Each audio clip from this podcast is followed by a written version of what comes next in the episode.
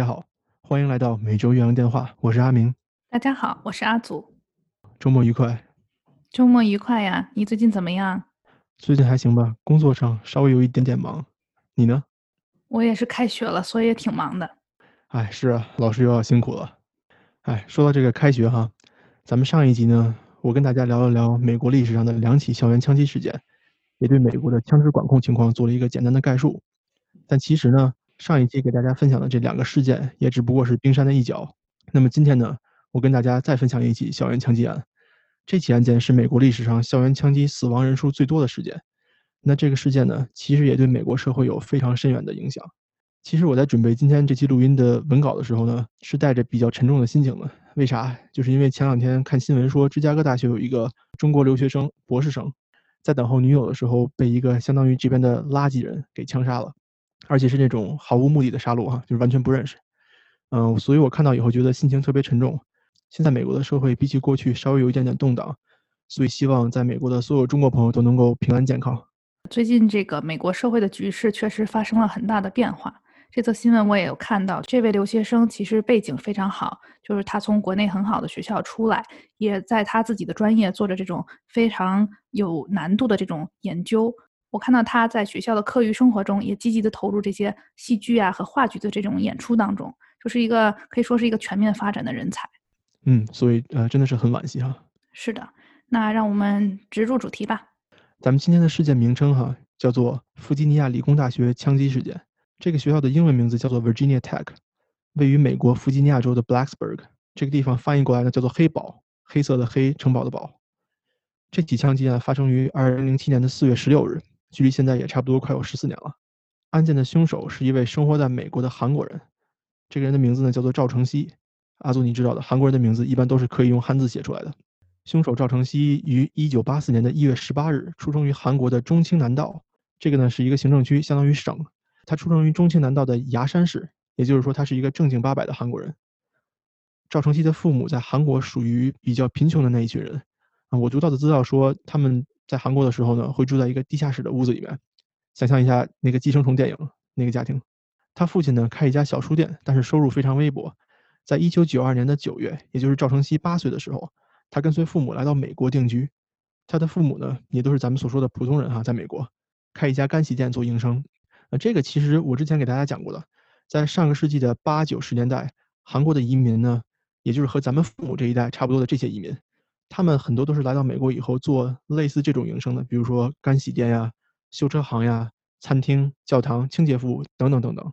总的来说呢，从事的都是不需要很深的教育背景，比较偏向于蓝领或者手工业、技术业的工作。那我在大学里面认识的很多美籍韩国小孩，他们的父母都是这样的。比如说我在咱们第一期里面说过。我有一个好朋友，他爸妈是在佐治亚开炸鸡店的，对吧？他们都是这种相当于同期的移民。嗯，那这些父母呢，工作一般非常辛苦，非常努力啊，因为他们来到美国的是想获得更好的生活，也是给子女更好的受教育机会。那所以我想在这里，赵成熙的父母可能也是这样的。他们来到美国以后呢，其实有一点很有意思啊，就是说赵成熙和他的父母一直都没有拿美国的国籍，他们拿的都是美国的绿卡。在移民美国以后呢，赵成熙和他的父母辗转了很多个城市。最终在弗吉尼亚州定居，为什么定居在这儿呢？据传说，据报道说，是因为赵成熙的一家得知在这个区域有很庞大的韩国移民群体，也就是说，他们想搬到这里和自己同种同源的人离得更近，融入到一个社区里面。在美国的韩国人群体，呃，我之前也分享过的，基本上都会加入教堂。我也在韩国教堂里面待过哈，呃，我理解的这个韩国教堂体系呢，它其实不光是一个宗教场所。更多的是人和人之间互相建立关系、抱团，并且在某种程度上也是一个确立这种社会阶级的地方。这个怎么讲呢？就比如说，在我当时那个教堂里面，哈，什么样的小孩获得更高的关注度呢？比如说牧师的孩子，或者比如说教堂里面父母是医生啊、律师，能给教堂捐很多钱的这些孩子，那在教堂里面是获得更高的关注度的，并且比如说有个什么合唱团呀、唱诗班呀，那这些人就会被选去做领唱。那在体育运动，比如说打篮球啊或者跑步的时候，他们也都是能够获得更多的资源，所以我们可以理解成，就是说，呃，社会地位比较高，或者家庭背景比较好，或者说你在这种学术、体育方面有一些突出表现的小朋友，可能更受到重视，即使说是在这个同样大家都是一个种族的情况下。嗯，对，阿祖说的非常对哈，嗯，所以呢，后来根据认识赵成熙的人说，他们记得小时候哈，这个人就很讨厌他父母的信仰，以及呢很讨厌这种很束缚人的教堂体系。那么来到美国以后嘛，肯定还是要上学的。根据后来赵承熙的家人叙述呢，他们觉得这个孩子从小就有一些问题，比如说赵成熙好像很不爱说话，非常腼腆，并且不会对家人做出很亲密的表示，比如说微笑、拥抱啊，他都不会。而且呢，他也很少跟别人做这种眼神对视的交流。但与此同时呢，在长辈的印象里面，赵成熙又是一个非常听话的孩子，很少去顶嘴吵架，啊，家长让做什么就做什么。那这个可能在咱们的家长里面算是一个很乖很好的孩子，对吧？对的，对的。我觉得与其说是乖，其实不如说是服从性比较强。嗯，对。嗯，在八岁移民美国之后呢，赵承熙自然也是进入了弗吉尼亚的当地上小学。他一开始成绩很好，也很听话。很受到老师和其他学生们的喜欢，也就是我们俗称的乖孩子。但是慢慢的呢，他的这个心理问题就表露出来了。在枪击案发生之后呢，人们回去看赵成熙以前上学的经历，发现他曾经被诊断为选择性缄默症，英文呢叫 selective mutism。啥意思呢？简单的来说，就是这个人他可以说话，没有失声，有说话的能力，但是在一些公共场合或者社会场合，他选择不说话，拒绝说话，这个是选择性缄默症的表现。说实话，这个我还真的很少听说过，哎，这是个漏洞，我感觉到。我也是查了一下才知道的。除了这个问题以外呢，赵成熙在学校社交上面也是非常吃力的，因为他的各种心理问题，包括不说话呀，包括不与人交流，他也成为学校校园霸凌的受害者。另外呢，除了这些面对面的霸凌哈，其他学生因为很难跟他交流，也就开始孤立他，所以这种孤独也是伤害孩子的一个非常大的因素。对的，尤其是在学校，如果你很难融入群体，多多少少你还是会感觉不舒适的。就算是不是你的错误，我觉得这个人也会会会想，是不是我怎么样，或者说对其他人产生一些其他的想法。不知道这个故事的走向是不是这样？嗯，是的。而且我说到这儿哈，我知道阿祖你肯定要问，那学校和家长在这个过程中有没有给他过帮助呢？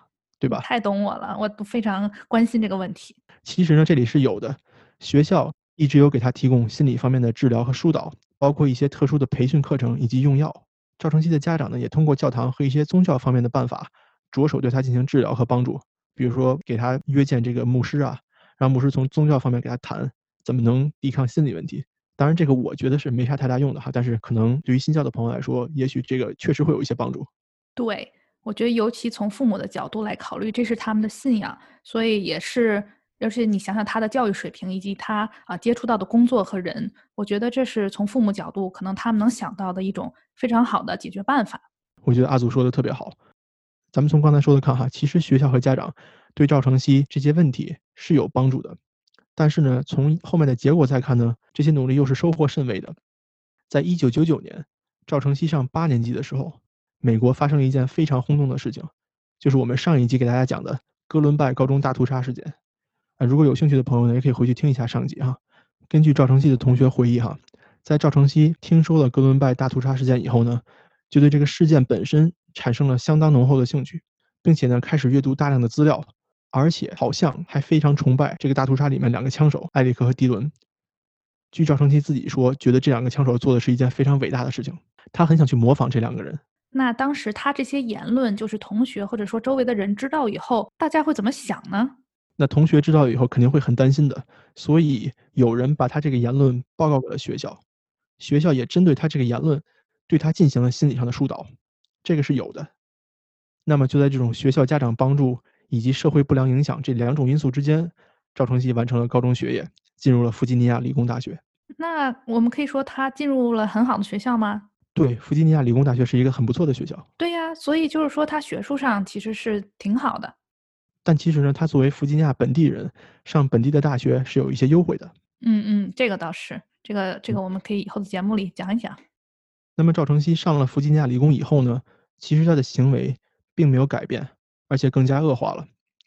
在同学们的眼里，对他这个人的第一印象是什么呢？很孤僻，很古怪，而且经常会做一些特别奇怪的事情，比如说一个人晚上在空旷的停车场转圈骑自行车，我觉得听起来就很害怕。毛骨悚然啊！这叫除了第一印象是孤僻和古怪以外呢，和他交流过的同学会觉得这个人很危险，有点猥琐，而且很阴沉。每当同学跟他说话的时候呢，都会觉得不安，好像这个人随时都会做出什么危险的举动。这个赵成熙对身边的女同学也是一个非常可怕的存在。他在学校里面曾经有过骚扰、跟踪女同学、偷拍女生的腿，并且在社交媒体上发一些很细思极恐的消息等等。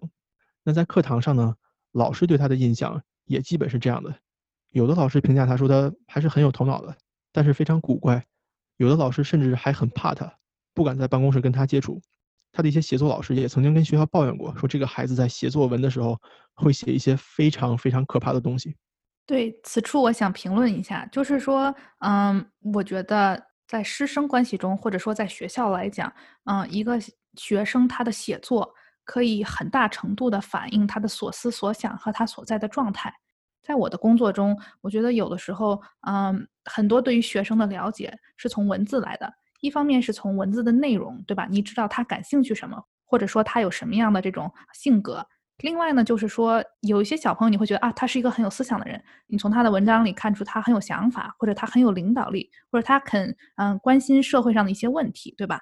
像他说这种状况，我觉得就是也挺明显的。对于说经常能看到他文字的老师来讲，其实老师和教授也曾多次建议赵成熙找学校的心理办公室寻求帮助，那么也联系了他的家人。但是咱们刚才说了哈，上大学了，你就是社会人。在美国呢，又是这种只要你离开家，你就很难被家人约束这么一个文化，所以其实赵成熙自己主观不去寻找帮助的话，不管是学校还是家人，都很难对他有这种强制性的或者实质性的影响。那么究竟这个社会有没有对他的问题进行干预和帮助呢？还是有的。当地的县法院其实对赵成熙做过心理评估，并且对他进行了短期强制的住院治疗。诊断的结果呢是怀疑他对自己和其他人都有威胁，那对自己当然是这种自杀倾向了哈。赵成熙当时是否认这个诊断的，他说我不想自杀，也不想伤害别人。在强制住院治疗结束以后呢，赵成熙被法官命令继续接受心理治疗，但是这样的强制心理治疗师他不用住院哈，他是个自由人，只需要去看门诊，只需要去见医生就可以了。这是一个非常关键的信息，为什么呢？在当时的弗吉尼亚州，根据法律。如果你不是一个被强制住院治疗心理问题的病人，你还是可以购买枪支的。也就是说，即使法庭认为他有心理问题需要治疗，只要他没有住院，他就可以去买枪。那么这件事情就为后来的悲剧埋下了伏笔。所以时间来到了二零零七年的四月十六号，赵成熙在早上七点多的时候，在宿舍里拿着自己买的枪，枪杀了一名同学和一名宿管。当时有人发现尸体并报警了。但是不知道凶手是谁，学校在那个时候也以为这只是偶发的独立事件，所以没有在校园内发布枪击警告，也没有增设安全措施。而且还有一个原因，是因为赵成熙他没有连续杀人，他只是先枪杀了两个人。时间到了九点多，赵成熙向美国 NBC 全国广播公司的纽约总部邮寄了一盘录像带，里面的内容呢是自己的枪击宣言。他在这盘录像带里面呢控诉弗吉尼亚理工大学以及身边的学生是混账，就是 brats。势利眼 snobs，并且在录像带里面谈到了哥伦拜大屠杀的两个枪手，他认为这两个枪手很伟大。在寄出了这盘录像带以后呢，他拿着两支枪以及之前已经购买好的四百发子弹，冲进了校园，连续枪杀了三十名学生，并且击伤十七名。在警察冲进校园以后呢，赵成熙吞枪自杀。这场杀戮总共大约持续了三个小时，死亡三十三人，包括枪手自己。在当时呢，这是美国历史上死亡人数最多的枪击事件。但在后来，这个数字被2016年奥兰多夜店的枪击事件超过了。这个事件一出，在当时就震惊了全美，大家都高度关注。主要的议论有两点。那么第一就是枪手的心理问题。其实啊，阿祖，在我看来，比起哥伦拜大屠杀里面那两个枪手埃里克和迪伦呢，赵成熙从小到大一直都有接受学校、父母还有社会的帮助。咱们只能说，这种帮助到最后没有能够起到很好的效果。在这个事件发生之后。弗吉尼亚大学以及当地的心理服务机构也是遭到了很多很多的批评，但我觉得哈，也许这些机构没有能够很有效的施加干预，但是呢，完全归罪于他们也不是很公平。我想在这儿说一句，就是我觉得这种心理辅导啊，它不能从根儿上解决这个问题，它也不是说你看个几次，你去个几次，这件事情就会被完全的解开，这是一个很长期的过程。包括现在很多人，其实你会发现他们是在很有规律性的、长期的去参加这个心理辅导，对吧？所以我觉得就是有点可惜，就是怎么能你不能说怪罪当时他的心理辅导部门吧？对，我觉得这点阿祖说的特别好。第一就是说，心理治疗它是一个长期的过程，并不是说你去一次或者去几次就有效了。而且呢，心理治疗我觉得它也不是百分之百的有效。对，有很多的因素在里面。你的医生、你的这个心理咨询者，他只是这个一部分。那比如说，医生给你开了药，或者是医生让你做这个，但你这边没有做好，或者说其他因素不支持你，那都有可能会啊降低它这个效果。对的，其实这也是我要说的第二点，就是心理治疗它也需要病人自身的配合，对吧？那么咱们上面说过，赵成熙他在某一些时段他是不太配合这个治疗的。那么还有最重要的一点呢，我想说的哈，就是我身边有很多朋友。都曾经或者现在有过这样那样的心理问题，但是呢，咱们就不能说是吧？人家有心理问题，就肯定有这个呃枪击啊，或者说去伤害别人的倾向，对吗？归根到底，我认为赵成熙他本人还是有一些问题的，不能怪罪于说社会没有给他足够的帮助。我同意，就是说他自己也是要承担责任的，多多少少。后来呢，弗吉尼亚理工大学枪击案的受害者家属，他们联名起诉过学校。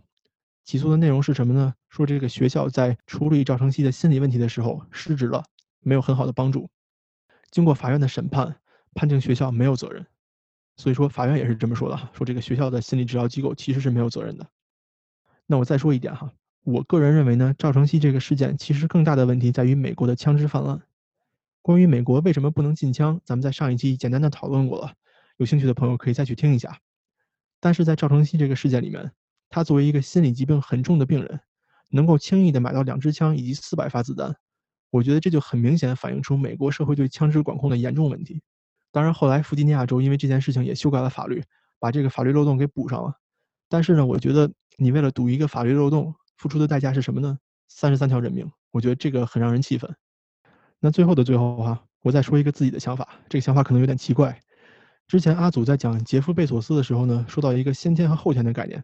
就是 nature versus nurture，呃，那我请问阿祖哈，你觉得如果赵成熙当时没有移民美国，就住在韩国，那他的结局会怎么样？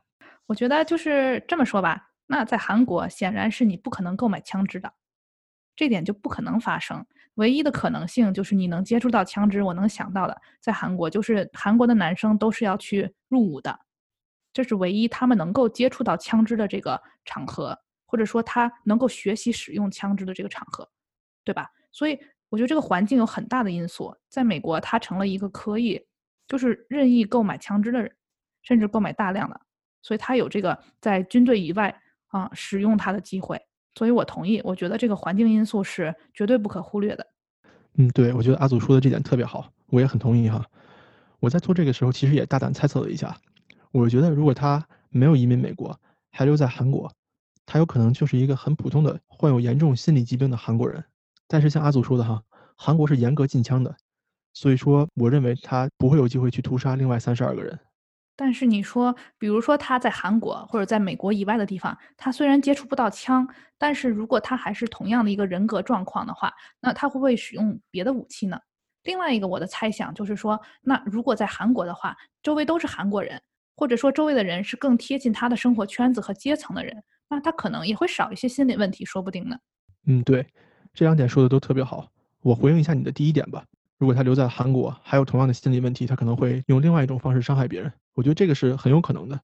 但是呢，美国的社会环境和文化影响，还有枪支管控，我觉得也是有非常大的责任的。为什么呢？就是因为他能让别人在想要的时候拿到大规模杀伤性武器。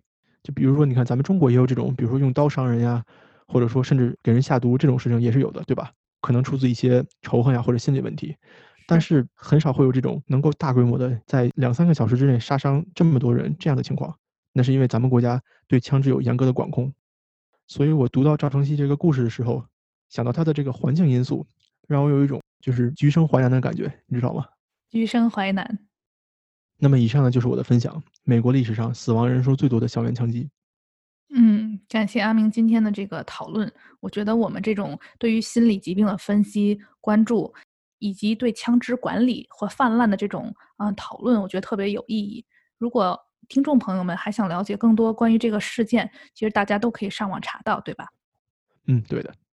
我们也很希望，如果我们的听众对这方面有什么样不同的想法呀，或者讨论，也都欢迎和我们交流。嗯，说到此呢，让我们打一个广告，欢迎大家在微信平台、B 站、喜马拉雅以及海外的苹果 Podcast、Apple Podcast。还有 Spotify 找到我们。如果大家想看我们的图文呢，那么就请大家关注我们的微信公众号和喜马拉雅，我们会把这样的内容都放在上面。如果大家想直接联系我们，可以在我们的微信公众号或者喜马拉雅平台留言，也可以发送 email 到每周元电话全拼 @gmail.com。好，那么打完这段小广告，我们就进入今天的第二个话题。好，阿祖，那今天你要给大家分享点什么呢？嗯，今天我的话题其实跟上一期我的话题也有很大关系。上一期我们讲了美国的这个 Bottle Bill，对吧？就是说它这个塑料瓶回收法案。所以今天我们啊，再把话题放大一点，我们讲一讲垃圾回收到底和我们有什么关系。首先呢，我先问你一个问题哈，那基于阿明你在美国这么多年的生活经历，在不同城市地区或者不同的居住场所，嗯，它的这个可回收物都是如何处理的呢？那你看到周围的人又是如何处理垃圾中可回收物的这部分呢？嗯，那我先说说我自己吧。我在美国的这段时间呢，在公寓和单独的 house 都住过，那当然都是合租的哈。嗯，在公寓呢，我们会有一个，就像我在上期说的，我们会有一个垃圾桶。我现在用的是一个筐，这个筐里面呢，我们会把可回收物，像瓶子啊、罐子啊或者纸板扔到里面，啊，等满了以后呢，把它搬到楼下一个特定的回收地方，一个大铁箱子倒进里面，那么会有市政人员来收走。在我和别人合租一个独栋小楼的时候呢，我们有一个那种特殊的垃圾桶，好像是绿色的。专门放可回收物的，在每周一的时候呢，或者周日晚上，我们会把这个垃圾桶推到街边，就是垃圾车能够够到的地方。那垃圾回收人员呢，在周一的时候会把这个桶倒一下，倒到垃圾车里面，再把桶还回来。我们再把桶呢拉回到房子后面，大概是这样。嗯，对，我的经历也跟你很类似。那阿明，你有没有注意到他们这种市政垃圾车来收垃圾的时候是怎么样的呢？是自动的吗？还是半自动？好像是有一个人开车。有另外一个人挂在车的外面，然后在车的右侧吧，就是靠行人的这侧，它会有一个小架子，垃圾桶呢会由人为操作把它放到架子上面，垃圾车把架子举起来一倒，然后再把桶放下来，大概是这样的。嗯，对，我也见过，我觉得还挺有意思的。我觉得小朋友的话会很喜欢，对吧？就是你可以挂在车上，然后那种兜风的感觉。但其实也挺辛苦的，因为你要挨家挨户的停靠，更加一线的接触这些垃圾，对吧？即便他们是可回收物。还有一种我见过的收垃圾的方式呢，就是嗯是比较自动化的，也就是说有一个人他开车开着垃圾车，然后他这个车头冲着这个垃圾箱，这个车上也是伸出一个架子来，抓住这个垃圾箱，然后他相当于往车身后的这个存放区把垃圾这样倒进去，这样一个情况。所以这是我们生活中可以见到的一些。不过说实话，就是说他们这种垃圾收集嗯方式和系统，有的时候还会有一些小纰漏。不管是人为啊，还是说它自动把这个垃圾收起来的时候，有些垃圾会飘出去，就飞了，对吧？所以生活中还可以见到一些。所以这个就是我们想让大家了解一下，就是说我们可以看到的或者接触到的这种收集回收物的方式是怎么样的。另外一个问题就是，阿明，你有没有注意到在生活中，嗯，有哪些鼓励回收的行为？就比如说呢，如果大家逛街多的话，就知道有一些商家或者有一些品牌，它是鼓励你，比如说。把你的旧牛仔裤退回来，或者把一些旧的衣物啊给我们，我会给你一个八折呀、九折的优惠。这样，我见过更多的回收服务，其实是鼓励咱们回收衣物以及家具。美国有一个很有名的地方叫做 Salvation Army，他会去收一些家具啊、衣物啊，把这些东西呢拿过来以后清理好，转卖或者捐给穷人。我觉得这个很好。嗯，而且比如说我在搬家的时候，有个大床垫我可能搬不走了，或者有个大床板我搬不走了，那我就想。要不要就捐给他们吧？呃，我也没怎么用，而且还挺干净，这样他们能拿来再二次给别人利用，我觉得很不错。很好，你提到的这个点，感觉跟嗯 Goodwill 也非常类似，对不对？嗯，我还看到一些，就是我所在的地方，从二零一九年开始，就是如果去超市或者其他地方你购物的话，买菜呀或者买其他东西，它塑料袋开始收费了。我觉得这种还是啊生活中这几年可以见到的一些鼓励收回收的行为。那咱们来说一说，在美国。啊，这个回收物是怎么样一个背景和现状？二零一八年的时候呢，EPA EPA 也就是美国国家环境保护局，叫 United States Environmental Protection Agency，它出了一份数据报告，告诉大家，就是说我们现在垃圾的收集情况是怎么样的。那其中一般人他会管这个叫城市固体废物，也就是说包括瓶子啊、纸箱啊、食物草屑，还有像你说的家具、沙发呀什么的。还有包括计算机、轮胎、冰箱这种东西，所以任何这种消费者使用后丢弃的物品都被叫做城市固体废物。这个数据呢，在一九九零年也就是说三十年前的时候，相当于每个人每天产出二点六八磅的垃圾。那么二零一八年这个报告的数据是每个人每天产生四点九磅，也就是说三十年从二点六八到了四点九。所以你可以看到，随着物质的丰富、社会的发展，产生的垃圾其实也越来越多。那么上一次其实我们有聊到，就是说那这些垃圾都去哪儿了？最后，我记得你有讲过，在美国的垃圾，它经常会送到别的国家去填埋，对吗？对对对，你说太对了，这个是我们今天要讲的一个很大的一部分。所以其实垃圾填埋是大部分的垃圾的处理方式。在一九六零年到二零一八年这么多年之间，除了垃圾填埋以外，还有包括回收，这个大家都知道，或者叫堆肥。也就是说，啊，能够再次利用到这个土壤里面这么一种方式。但是你会看到，在所有的垃圾处理方式当中，填埋仍然是占最大头的。那么垃圾填埋率呢，在一九六零年是百分之九十四。所以我现在非常好奇，就那百分之九十四的垃圾都填在哪里？就很有可能我们现在住的地方下面都是填埋的垃圾。如今二零一八年呢，这个数据是百分之五十。所以我觉得这点还是比较令人欣慰的。在所有的垃圾当中呢，排名前三的垃圾分别是纸。和纸箱这一类占百分之二十三，下面是食物，这个我其实我有点惊讶，是百分之二十一点五九，还有并列第三名的是塑料，还有院落修建。院落修建是什么意思呢？我觉得这个特别奇怪啊，但也跟美国的这种地理环境还有居住情况有关。就是啊，我们大家会经常在路边看到，不管是人们住在别墅啊这种房子里、独立的房子里，或者说公寓。大家都非常关心他们的这种院落修剪情况，所以夏天啊啊会有一些除草，秋冬天呢会有一些这种落叶需要处理。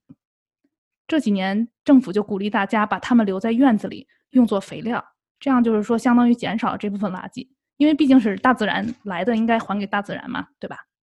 那么除了填埋、回收、堆肥，还有焚烧，但阿明你也知道，这是一个最最最不提倡的方式。因为焚烧垃圾会产生有毒物质，比如说二恶英。那再反过头来说一下填埋，虽然填埋仍旧是嗯占比重最大的垃圾处理方式，它其实也非常有危害，因为它会污染土壤和水源，包括说这个垃圾的腐烂，它会产生甲烷，甲烷呢更加会加速全球的变暖。所以其实填埋并不是一个非常非常环保的方式。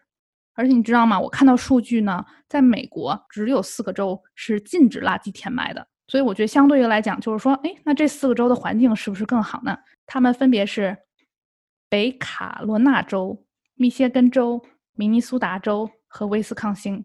对我来说，我感觉这四个州的自然环境都是还挺有名的。嗯，对我去过这四个州里面的三个，环境确实是不错。嗯。其实，因为在美国，比如说啊，在 New York City，如果在纽约城的话，包括纽约城的垃圾，你想纽约这么小地方，它是不可能填埋在纽约的，所以它会送到别的州。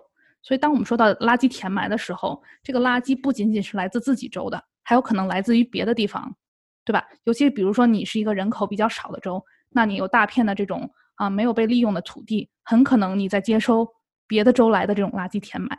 那么说完了，在美国的这么一个大致情况。刚才阿明你提到，美国还要把自己的垃圾运到其他的地方，这个时候呢，我们就不得不提到中国。我想给大家简要的介绍一下背景。自1990年代初以来呢，中国是美国可回收材料的主要目的地，因为其不断增长的经济对制造业的可再利用材料有着浓厚的兴趣。所以呢，这个简单的流程我给大家解释一下哈。首先是中国向美国出口制成品，对吧？我们有很多 Made in China 的东西，那么他们来到了美国，这个时候就船把这些集装箱放下来，对吧？美国把这些产品拿走，然后呢，美国将他们的这些可回收垃圾，有一些其实是包括是那些商品包装，对吧？他把这些垃圾可回收垃圾装满中国的这种集装箱，再把它运回中国。所以说这个集装箱它没白来，它带着 Made in China 来了。他又带着这些可回收垃圾回中国了，然后呢，中国将回收的这些材料转变为新的产品，也就是说，相当于再利用。所以你可以见到，在这么多年以来，美国是十分依赖中国的，而且美国的国内的回收在这方面其实做的并没有很强大。所以我的理解就是说，啊，这么多年，因为他一直向中国出口这些可回收垃圾，所以他自己在这个产业方面是不太熟练的。不熟练就会导致你相关的这种啊资源很少，工厂很少，那你的成本也会更高。对中国来讲，虽然从外国呢购买这些可回收垃圾看起来是不平等的交易哈，就挺奇怪的是吧？就是你觉得我要买垃圾回来，但它其实是啊互利的，出口企业能从自己的废料中赚取回报，否则呢这些垃圾也只会被投入这种填埋的地方。另外呢，中国企业源源不断的获得了这种可回收材料，所以呢它可以使原材料更廉价。也就是说，我要制造什么商品，我的这种啊初步成本。它其实会更便宜，能耗也会更低。以可回收钢材为例呢，所需的能源其实比你用矿石炼钢要节省百分之六十。所以你可以看到，就是说我船去了，那这个船也没有白回来，不能说跑一趟空的旅程。那另外一方面就是我要再制作什么东西呢，它也会更便宜。所以也就是说，其实做好垃圾回收也是会带来经济利益的，对吗？对的。就是相当于，如果这些可回收垃圾能真正的、真正的有效的被再利用，那其实是有很大的经济利益的。但同时呢，啊，这种进口的可回收垃圾有可能是怎么说比较肮脏的，因为他们可能没有进行妥善的分类。上一期节目其实我们讲了这件事情，就即使它是可回收垃圾，但是如果它啊其中有一些污染或者有害物质，那它也是不能被使用的，对吧？就比如说塑料呢，可能会被一些那种。标签污染，这些标签会导致这些塑料没有办法再变成原材料。那这种纸板，比如说披萨盒的纸板，食物残渣上面有油啊、油渍这种东西也没有办法使用。所以这是一个初期的情况，就尤其在中国和美国之间对于可回收垃圾物的这么一个处理。那时间接着往下走，二零一三年的时候呢，中国发布了一个文件，它翻译过来叫“绿篱行动”。它就是想对这种集装箱啊、货轮加强监管，减少这种非法的劣质的垃圾。就是说，虽然我想收垃圾，虽然我想这个啊有效利用，但是我不想要这种低劣的垃圾。那这样过去了四年，二零一七年七月的时候呢，国务院办公厅印发了，这是一个非常长的名字，它叫《禁止洋垃圾入境，推进固体废物进口管理制度改革实施方案》，喘口气儿。那它还有另外一个名字呢，叫“国家舰行动”。这个“舰”呢，就是亮剑里面这个“剑”。你可以看出它有一个武器的意思。这个文件呢，它是提出全面的禁止洋垃圾入境，完善进口固体废物的管理。从二零一八年一月，也就是说这个文件实施以后，中国就禁止了进口大多数的塑料和纸张的。那你想，那美国咋办？就我一直往中国中国出口，现在你突然给我禁止了，所以呢？它的可回收材料市场就崩溃了。二零一八年的时候呢，全球对中国的可再生塑料出口下降了百分之九十九，就基本就没了嘛，对吧？还挺夸张的。世界上很大的一些公司，他们开始重新考虑塑料的使用，比如说宝洁呀、联合利华。雀巢、百事可乐，对吧？上次我们也点名批评了他们，所以这个计划其实也是促使他们啊使用更多可以重复使用的包装，或者是可再生塑料。还有一些其他国家，比如说马来西亚、印度尼西亚、印度，还有越南，其实他们这些国家也像中国一样，会从外国这种大量的进口这种可回收垃圾。但是我看到就是说，马来西亚和印度很可能也要像中国一样，就是不再跟他们玩了。所以，以上就是近几年美国和中国之间在回收垃圾处理上的一些变化。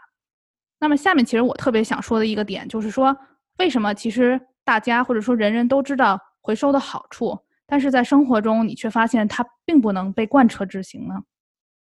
那首先我们要回顾一下历史哈。其实对于美国来说，它最早最早开始就是有法律涉及城市的固体垃圾呀以及回收的时候，是一九七六年的时候。国会通过了一个叫《资源保护和回收法》，它制定了政策，包括就是说城市的固体废物应该如何处理，或者一些危险废物，对吧？就比如说电池这种。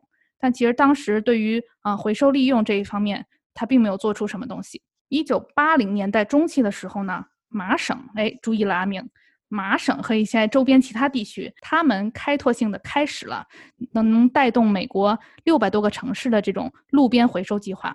所谓路边回收计划，就是你刚才说的，垃圾车来在每家每户门口，把大家已经推出去的垃圾收走，就这样大家都方便嘛。用户做一点点贡献，把它推出去，把它收好，那我们就来你家门口取就行了。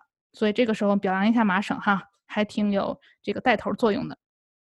谢谢谢谢，这是我们应该做的。你还来代替领奖了是吧？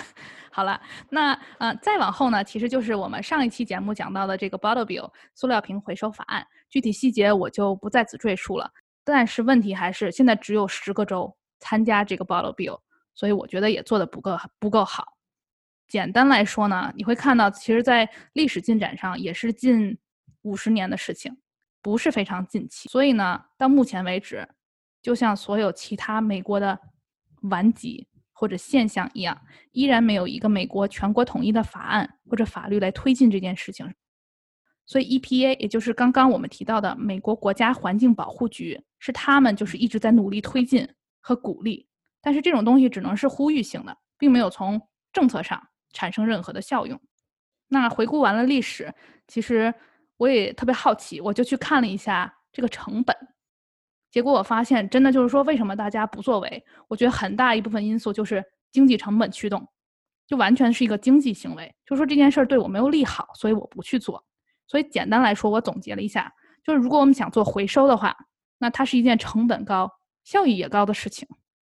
所以它的缺点就是成本高。怎么个意思呢？其中成本最大的地方在于废品回收厂的造价，它的造价相当于一百万美元，包括了比如说里面的机械呀、维护、员工，或者说有时候你有一些不应该进来的回收物，但你还要把它处理掉。那对于垃圾填埋呢？我对它的总结呢就是成本低、危害大。就是说，如果你只想造一个填埋场，它每英亩的造价大概是五十万美元。如果你单纯比较数字，当然是回收的成本更高。但是我觉得另一方面大家要想，就是说，如果我造了一个废品回收厂，那我可以用很多年，对不对？但是一个垃圾填埋场，每英亩虽然只有五十万美元，但是这英亩填满了以后，我就得要去下一块地了。所以我觉得可能很多人就考虑到它这个成本，但是没有考虑到它的长远的这种影响。回收的话呢，你可以废物利用。这样它就可以变成其他的产品，但如果你是填埋的话，阿明，你猜猜多少年这些垃圾才能被分解？一百年，太少了。五百年，五百年，第二次就答对了。这，就五百年。你想想，五百年，如果我造了几个废品回收厂，我觉得这些垃圾早早就去到别的地方了。所以这是一个回收和垃圾填埋的成本的对比。除此之外呢，其实刚才我们也说，有一些州它会把自己的垃圾。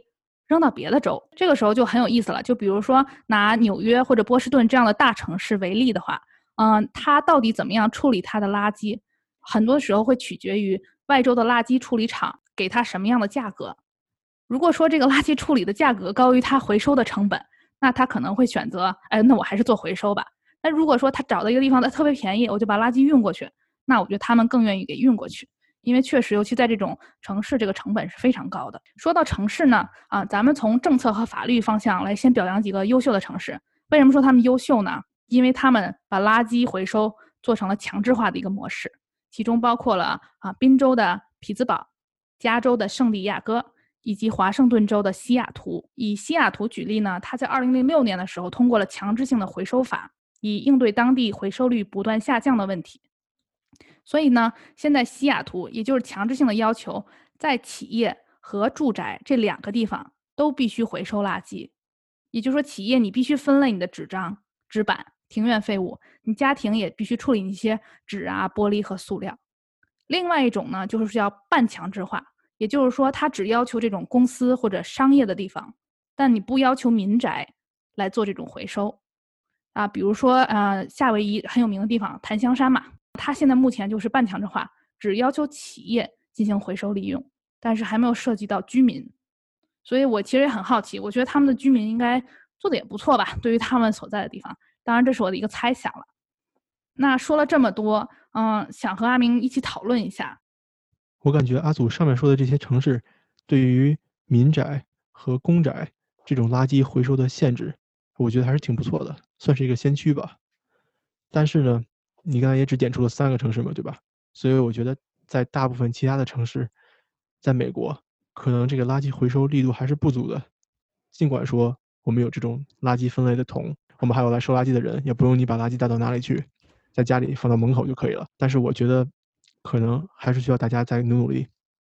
我特别同意，就像你说的，虽然说这些服务都到位了，就是都触手可及吧，但是我觉得我在美国期间还是真的随处可见垃圾，就路边就有个瓶子呀，那儿有个烟盒啊，还挺常见的，对不对？而且我觉得咱们谈到这个回收垃圾的意识问题哈，呃，其实我在身边看到那些对回收垃圾意识比较强的人，往往是那种可能在美国哈，从小到大就不在城里生活，是在那种乡间生活，可能对于大自然、对于这种景色呀。呃，植物啊，都有都有更强的喜爱啊。我觉得这些人可能他对这个垃圾对环境的影响更加的在乎。那么在垃圾把环境污染了以后，他们感触也更深。相反是像咱们这种在城市里生活的人，好像对这个概念不是很强烈，对吧？因为总有人在帮你打扫你留下的垃圾，对吗？就是纠正你一下，我是村里的。对我觉得就是说，嗯，在城市生活经验告诉我，就是说你很难看见这些东西到底去了哪儿，或者说你需要做的部分很少。但是我觉得，如果你在美国的城镇或者就是我们俗称这种比较村儿的地方生活的话，其实你自己要做的事情可能会多一点，是这么一个比较。我还想分享一下，其实上次也说过了，就是世界上其实很多其他国家，他们的回收率都高达百分之五十以上。上次我们说过，欧盟的很多国家平均数都在百分之五十左右啊，包括其实韩国和日本的他们这种回收政策也是非常有名的。我看到数据说到二零二零年，韩国已经开始让居民按重量支付垃圾。另外一个就说一个在我的行业我可以看到的现象哈，就是美国其实有许多顶尖的私立学校，据我所知呢，很多学校都有自己的环保系统。就是说，他们可能在他的校园里有太阳能供能、水利循环，或者他们学校自己的回收活动。那一方面是说，学校它作为一个企业设施，他自己把这件事情啊亲力亲为。第二呢，是它可以影响学生，比如说呢，这些活动可以成为学生社团活动当中或者他们日常行为的一部分，也就是说是教育的一部分。所以这种想法我是非常欣赏的。最后呢，还是想呼吁大家。虽然很多事情，不，比如说回收垃圾这件事情，我们肉眼是看不见的，也感受不到它的影响。就说你不知道你的垃圾到底都去了哪儿，你也不知道你今天做的回收品是不是真的变成了某一个新的产品。但是我觉得不能因为看不见就觉得这件事情事不关己。虽然现在我们没有觉得说我们好像走到了尽头，说世界上的资源都不能用了，没有到这个尽头，但是我觉得还是要从我做起，以小见大，有这种长远的目光。包括就是说，有时候你会在生活中看到说，哎，那别人也不做，那我做了有什么用？我觉得这样也是没有意义的。一定要就是说，把自己能做的给做好，仅仅是一小部分，也也为整个的回收啊和环境保护做出一份贡献。感谢阿祖的分享，说的太好了。嗯，我也觉得是这样的。保护我们地球的环境是需要从每一个人做起的。对，虽然是老生常谈的话题，但是我们也想通过今天的节目，给大家具体的分析一下，在回收垃圾这一部分里面，它有怎么样的历史，它涉及到怎么样的成本和流程，想让大家能更具体的了解到你可能能做出的影响。好，那今天咱们就聊到这儿吧。好，那希望大家都不要喝瓶装水哦。如果你喝瓶装水的话，一定要把它们回收掉。嗯，对，好，那咱们就下周再见了，拜拜。好，下周再见，拜拜。